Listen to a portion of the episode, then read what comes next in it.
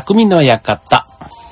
川崎匠です。チュアヘオ .com の協力でオンエアしております。はい。えっと、11月、もう今週で、ね、えっと、もう最終ですもんね。はい。もうなんか早いもんでね。えっと、ね、もう来月12月に入ればというかもうクリスマスになってね、なんとなく去年も言ってたかなと思うんですけど、ほんとね、なんか年末の昔この、この番組始めた頃とかって結構12月がね、こう年末のドキドキ感というか、まあ年ね、越すよりは年末に向けてのこの1ヶ月って結構なんか好きでなんて話を、ね、言ってたかと思うんですけど、まあそれはきっとね、あの、コロナ前とかで忘年会とかがたくさんあって、で、忘年会とか僕結構好きだったんですよ。で、あの、えー？ってこれ聞いてる人もね、思うかもしれないんですけど、そう、なんかね、コロナが明けて、その、まあ、いわゆるね、ああいう飲み会とかもそういう人付き合いがすごくめんどくさくなった人が増えた、みたいなことも言われていて、だから今年も会社がね、まあこのコロナが5類になったから忘年会を再開するような会社が増えて、で、それをね、結構こう嫌な感じで思ってる人が多いと。なんかそんなのを見たんですけど、確かにね、まあ、その4、5年前と比べて、じゃあ自分の意識がどうなったかって言われると、そう、確かに、まあちょっとね、うん、なんか、あの、本当こう親しいというか、昨日会う人と、ね、こう行ったりする方が楽しいし、ね、なんかこう付き合いでみたいなところで行くと、それはそれでね、こう気のつ、こっちも気を使うみたいなね。そう、だから、ね、もうなんか、だったら、ね、こう、本当にもう、なんか仲のいい、もう明らかに仲のいい 友達っていうのかな。まあ、知人っていうレベルというよりはもう親友みたいなね、なんかそういう人たちとの時間の方が、まあ、いいかななんて思ったりするんですけど、まあそうは言ってもね、なんかそうするとこう、ね、関わる人がすごくこう狭くなってしまうから、うん、だからまあ意外とね、なんかそのあたりにその変なハードルというか、まあ、ね、毎日行ってたらしんどいですけど、まあ週に1回ぐらいね、なんかそういう新しい人との出会いみたいなところの機会で、まあ飲み会とかね、まあそういったものもいんじゃないかな。そういう意味では今年はね、やっぱり忘年会みたいなのがね、なんか多くてですね。そう。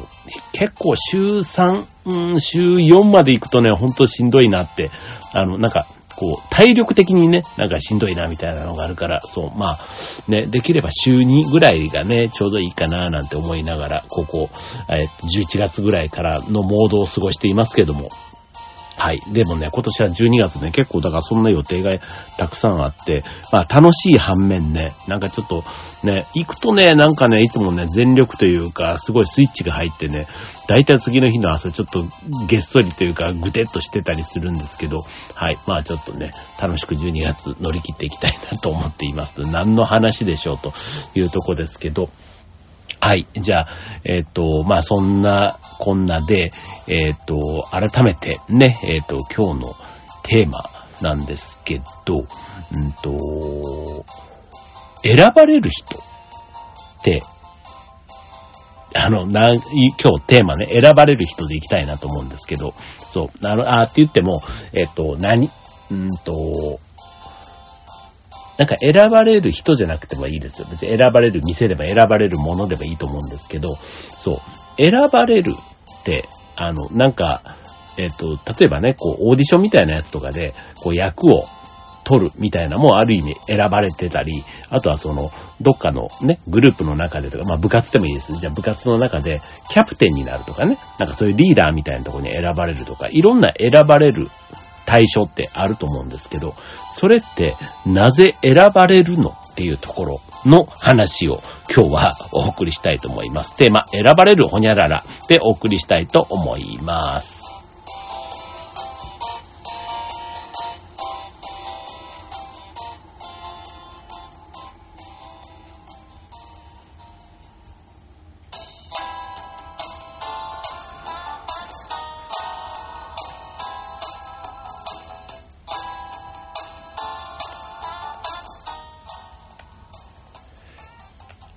はい。ということで、今週のテーマは、選ばれるほにゃららということでね、まあ、選ばれる人、物、店とかってさっき例で言いましたけど、まあ、なんとなくね、えっ、と、自分自身がね、じゃあ選ばれる人なのかっていうことで言ったときに、そう、あの、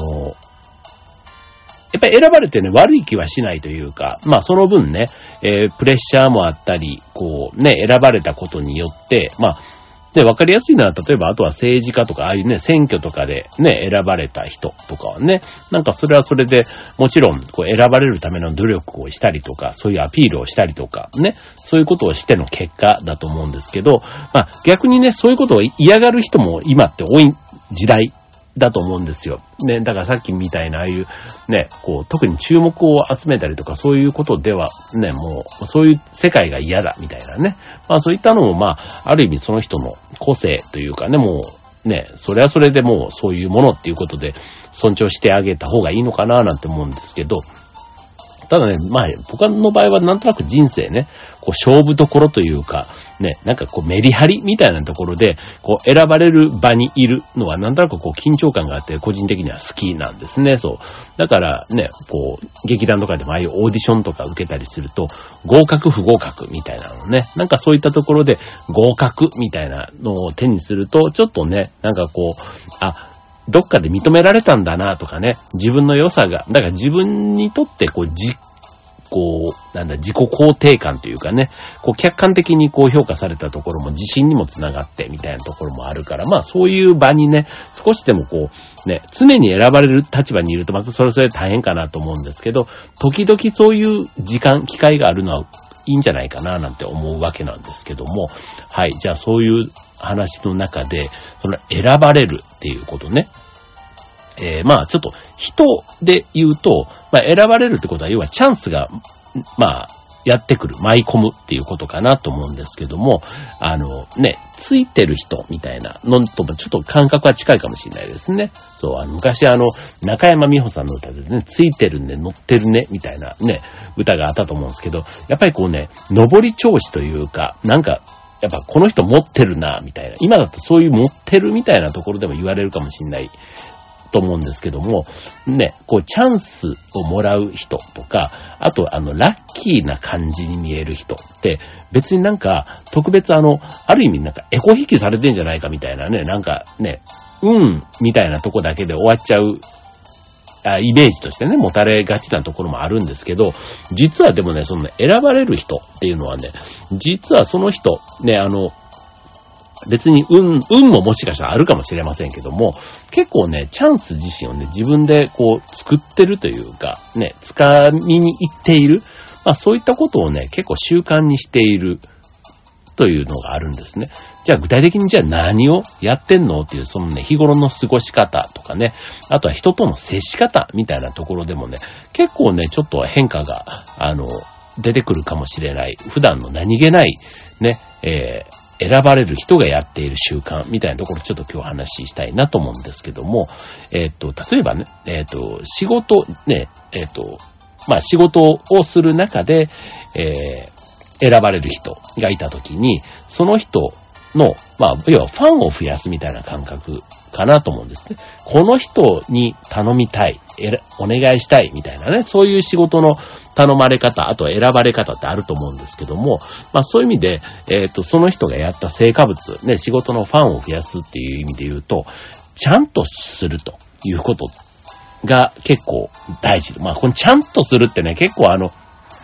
日常的にもね、子供に対してもちゃんとしなさいっていうのを言ったりすると思うんですけども、結構このちゃんとするっていう言葉自体が、あの、人に迷惑をかけないとか、ね、結構そっちの方の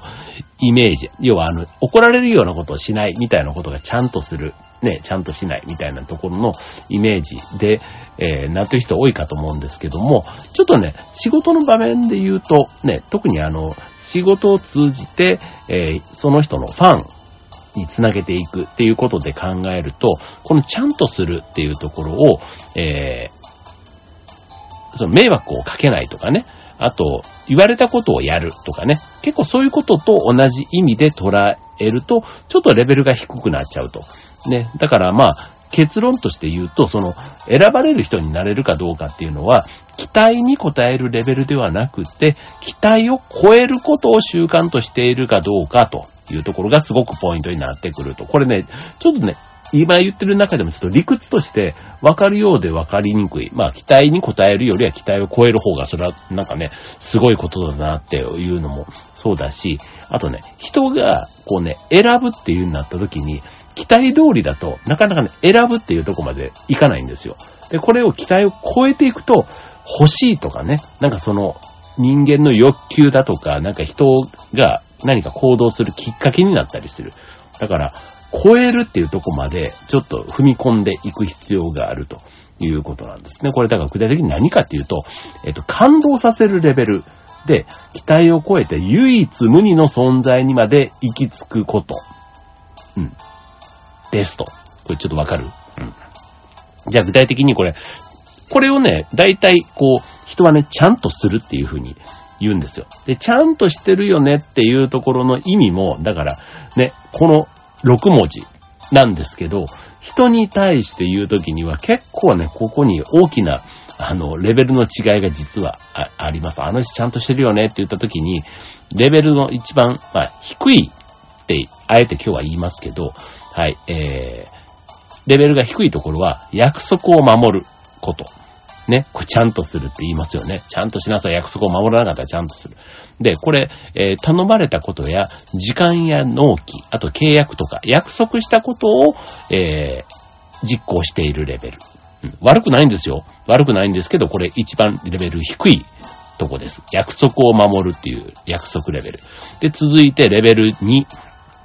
期待に応える期待レベル。うん。要は約束はしていないけど、相手がここまではやってくれるよねと当然に思っているレベル。うん。だから、うんと、1000円出せば、これぐらいのものは食べれるよねっていう期待。まあだから、ただ500円って、もうちょっとわかりやすい500円か。500円だったらこれぐらいのものが食べられるよねっていうお弁当とかね。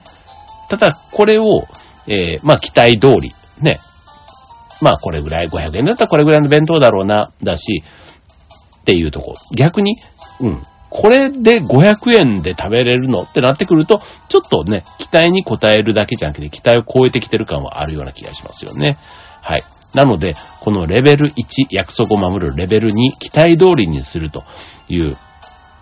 ところ。ね、これ、あの、要は言われたことをきちんとやっているところで、そんなにすごいねとは言われないし、印象にすら意外と残らない。まあね、よくこういうのってでも、当たり前のことをね、きちんとやった人をちゃんと評価しなさいとかね、まあその人に対して感謝の気持ちをなんていうふうには言われますけど、ただ、うん、感謝はします。感謝はしますけど、それに対して感動まではしないから、なんかね、その人、ことに対して、まあすごくちょっと言い方悪いですけど、別にその人じゃなくてもいいっていうふうにも思わ、だから代わりのね、それぐらいだったら誰か他の人もやってくれそうみたいな風にも思われるところがある。唯一無二っていうところとはちょっと遠いかなっていうところですよね。うん。だからあの、えー、まあ、お店に入った時にね、店員さんがいらっしゃいませとか、あとね、営業とかやってるような人だったら、まあ、アフターフォローみたいなところまでね、まあ、昨日はありがとうございました、うんぬんかんぬんとかね。まあ、いちいち言言わないけど、やってもらって当然みたいな風にされた側も思っているというところ。でもここまでを、がゴールにしてる人に、っていうのは、人もやったことも意外と印象に残らない。要は、時間かけてやった割には、大してなんか、記憶に残らないことをしてるっていうのが、ここまで、レベル2までの話。で、頑張ってやっていきたいところが、この次からのレベル、レベル3からです。で、ここを、レベル3、4、ね、これからご紹介しますけども、ここが期待を超えるレベルというところで、ここを標準に行動する人が、まあ自分のファン、あとは店、お店だったり、あと物だったりのファンにつなげていくことができるということで、じゃあレベル3、どういうことかというと、えー、願望に応えるということで、えー、願望、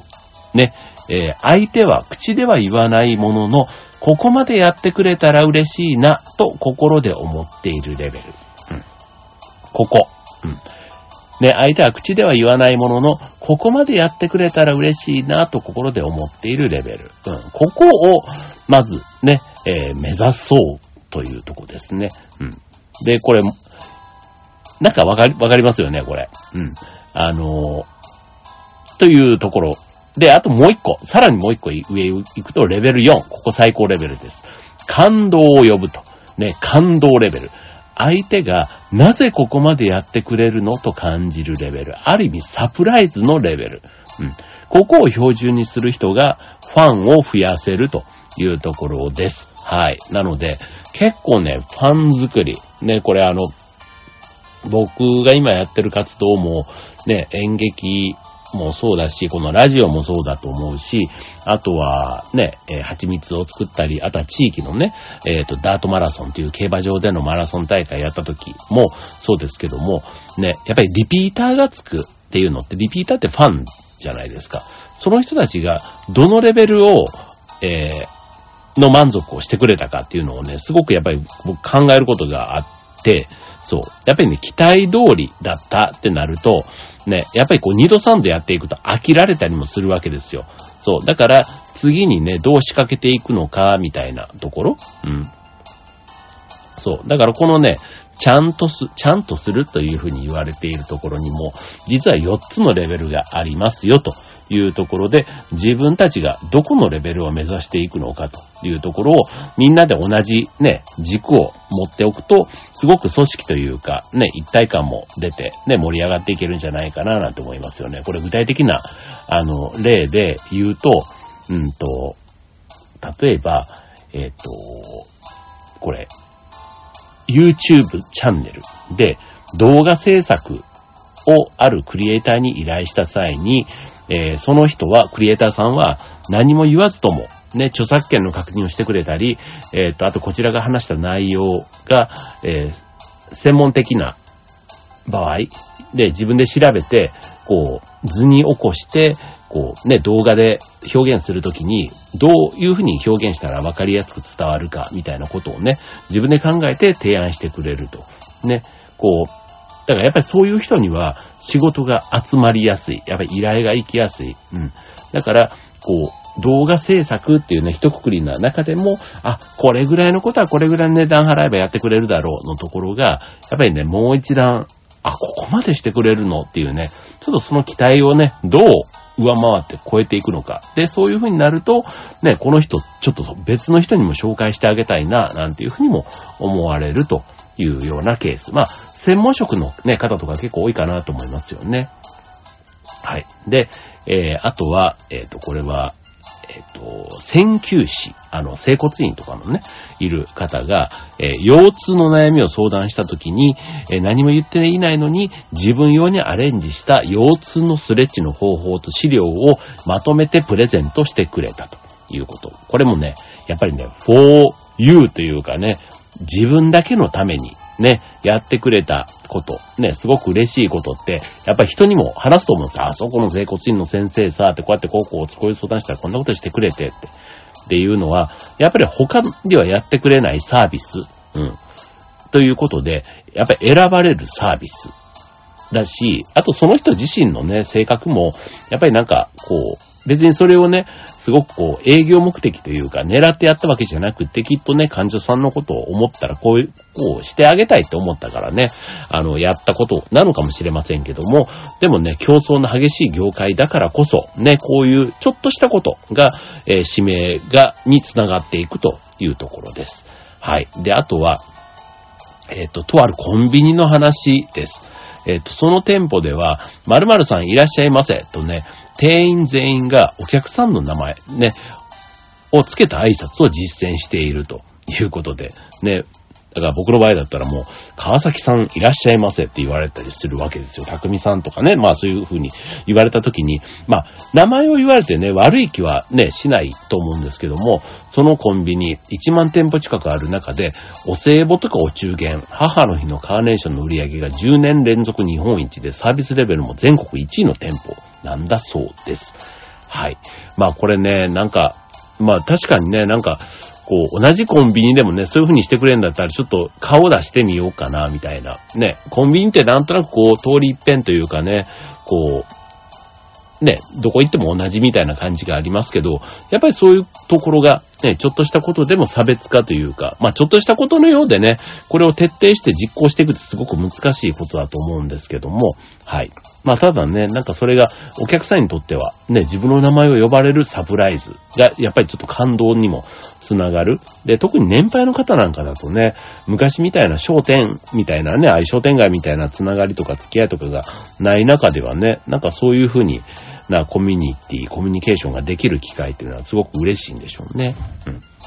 で、この選ばれる人がやってる習慣とかで言うと、こうこうすると呼ばれる、喜ばれるかなとか、あとは、こんなことに困ってんじゃないかな、みたいなところを想像して、それを、まあ実際に行動に起こし続けること。続けることっていうのが結構大事。で、あの、ね、普段の仕事なんかでも、ルーティンだから面白くないと思っているうちは、実はそういう選ばれる存在にはならないと。だからまあ仕事をね、ルーティンだから面白くなくしてるのはもうその人自身が面白くないからっていうことかなと思うんですよね。だからこう一見するとね、こう、華々しくね、こう、ね、こう、スポットライト浴びてるような、まあそういう仕事でも、実は地味なね、ルーティンな繰り返しのことってすごくいっぱいあったりするんですけど、結構ね、そこをね、ないがしろにせずに、ね、そこの中に期待を超える要素を、どうね、クリエイティブ的にこう盛り込んでやっていくか。だからもうね、ほんとルーティンをね、面白くするかしないかはね、選ばれる人がやるとね、いくらでもその仕事って魅力的にも映ったりすると。ね。だからこう、面白くするかしないか、ね、料理でも素材自体が悪いんじゃなくて、素材をどう活かすかっていう、やっぱり料理人の腕みたいなところが、すごくね、大事なように、そう、結構ね、そういうところなんだなって。だから別にあの、同じものを持ってても、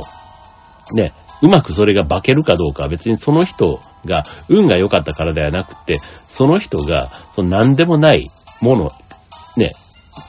例えば一見、こう、ただの何でもないものに対して、そこを良くするも良くしないもその人次第っていうところ。だから別に、あの、ついてるっていうことよりは、ね、ついてる人は結局何を見ても、どの場面にいても、あの、良い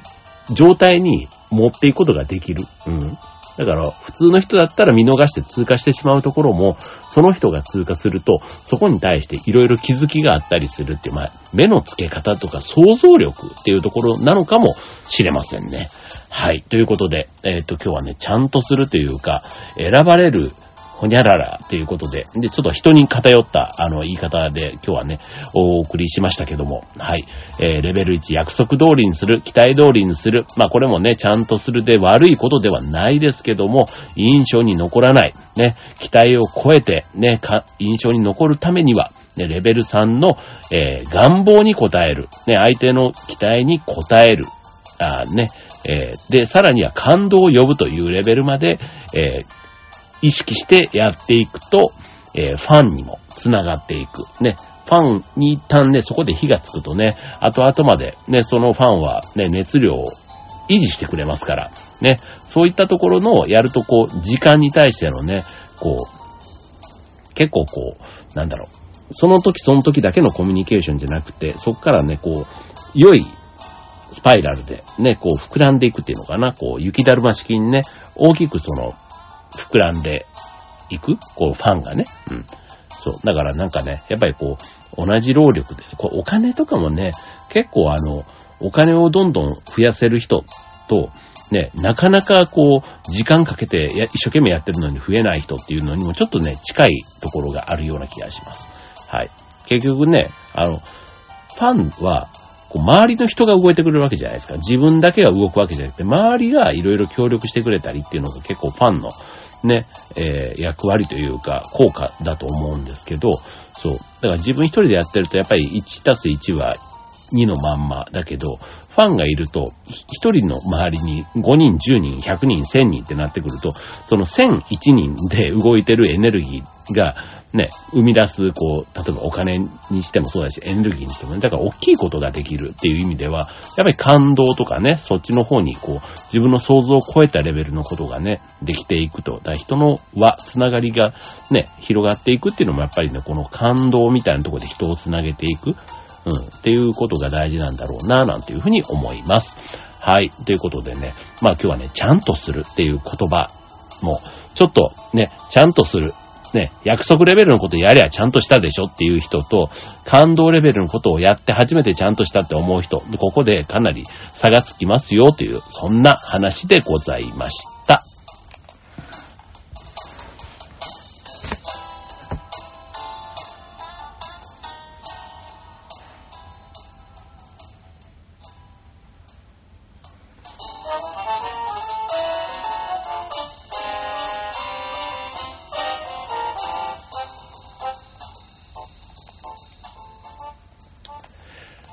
いということで、今週の匠の館は、えー、選ばれるほにゃららということでね。はい。まあ、あの、選ばれるって言ってもね、さっき言ったそのちゃんとするっていうところの捉え方も、えー、どこのレベルで捉えるかによって、全然成果の中身が変わってくるし、周りからの見え方、見られ方が変わってくるっていうところの話でした。はい。まあね。なんか、あの、同じ時間をね、過ごして、何かをね、成果として残さないとダメっていうのは、普通に仕事をしてる人もそうだし、別にそうじゃなくてもね、何か活動すると成果って絶対残さないとダメだし、別に選ばれるようなね、そんな注目を浴びたくありませんなんていうふうに思ってる方いるかもしれませんけども、まあ同性だったらね、結構人のなんか役に立ちたいとか、なんかこう、なんかそういうのってあるじゃないですか、でも、生きている中でね。うん、そうすると、ね、ちょっと感動させるみたいなところを、ちょっとね、自分のこう行動の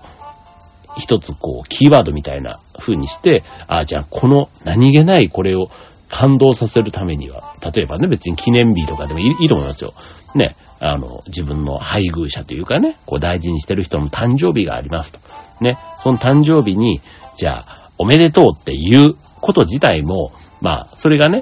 あの、言われて当たり前というかね、まあ、期待通りというふうにしたときに、じゃあ、期待を超えるって何なの？みたいなね。うん。まあ、要は、サプライズ好きがね、いいとは、ね、そればっかりがね、あの、する方もされる方もね、あんまりそこばっかりを期待しちゃダメですけども、ただね、やっぱりなんかサプライズをするっていうのはね、なんかこう、印象にも残るし、うん、なんか、そこに対しての、なんかこう、そう考えてくれたことに対しての、こう、なんか気持ちの嬉しいみたいなところがね、またこう、こう、お返しとなってね、またね、じゃあしてくれたから自分も、あ、こんな風にしたらいいんだって、なんかそういうね、なんか幸せの連鎖みたいなところでも繋がっていくのも、やっぱりね、あの、いい効果なのかななんて思ったりもしますので。はい。ということでね。まあちょっとね、何気なくね、ちゃんとするっていうのは、もしかしたら日常のありふれた言葉なのかもしれませんけども、それをどうするかっていうのはね、ほんとその人次第だというところで、はい。まあその結果がね、だから選ばれる人ってね、なんかいっぱい世の中いますけど、意外とその人はあの普段の心がけ、習慣みたいなところから気にしてるんですよという話でございました。ということで今週の匠の館、ここまでバイバーイ。